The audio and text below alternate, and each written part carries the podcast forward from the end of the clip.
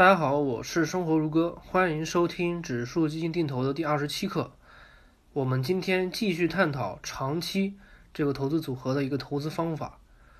今天呢，还是一堂铺垫课，我们讲一讲长期和中长期啊，这样投资组合它之间有什么区别啊？有什么区别？其实，当你的眼光放长远，这个时间被拉长了之后呢，你就会发现。你的这个眼界，你的格局变得不一样了。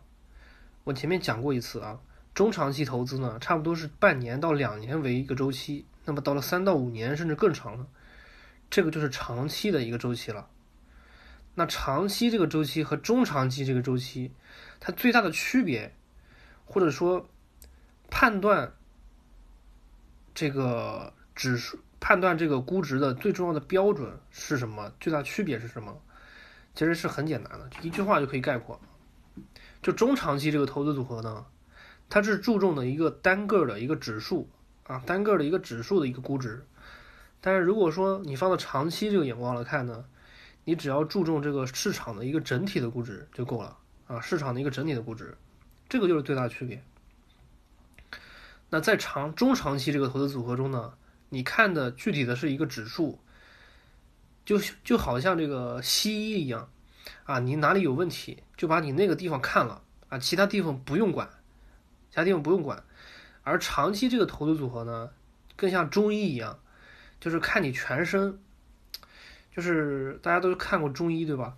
他其实看的不是你，你比如说你去问他一个问题啊，啊说你生啊你得了什么病，或者说你有鼻炎，或者说什么啊有什么胃病什么东西，他他看的肯定就不是那个。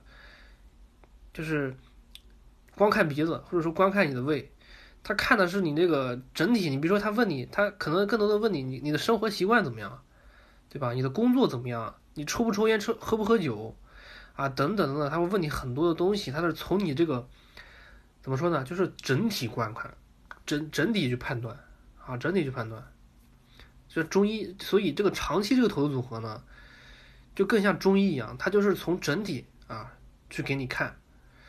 啊，就是判断一个这个市场整体的估值，这个就是长期。当然呢，就像这个西医和中医的问题一样，一个是过于注重局部，一个呢是过于注重整体。它两个呢其实都有一些问题所在，啊，都有一些问题。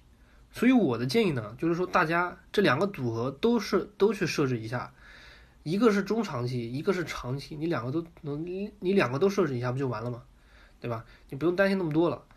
所以呢，在接下来的课程中呢，我的重点就是说，长期啊，长期的这个估值是怎么看的？也就是说，市场的低估和高估是怎么判断？就整体的这个市场，它低估还是高估？哎，这个东西怎么判断？这个也就是我接下来的重点啊，希望大家可以继续耐心听下去。那好了，今天呢就给大家讲这么多，咱们下次再见。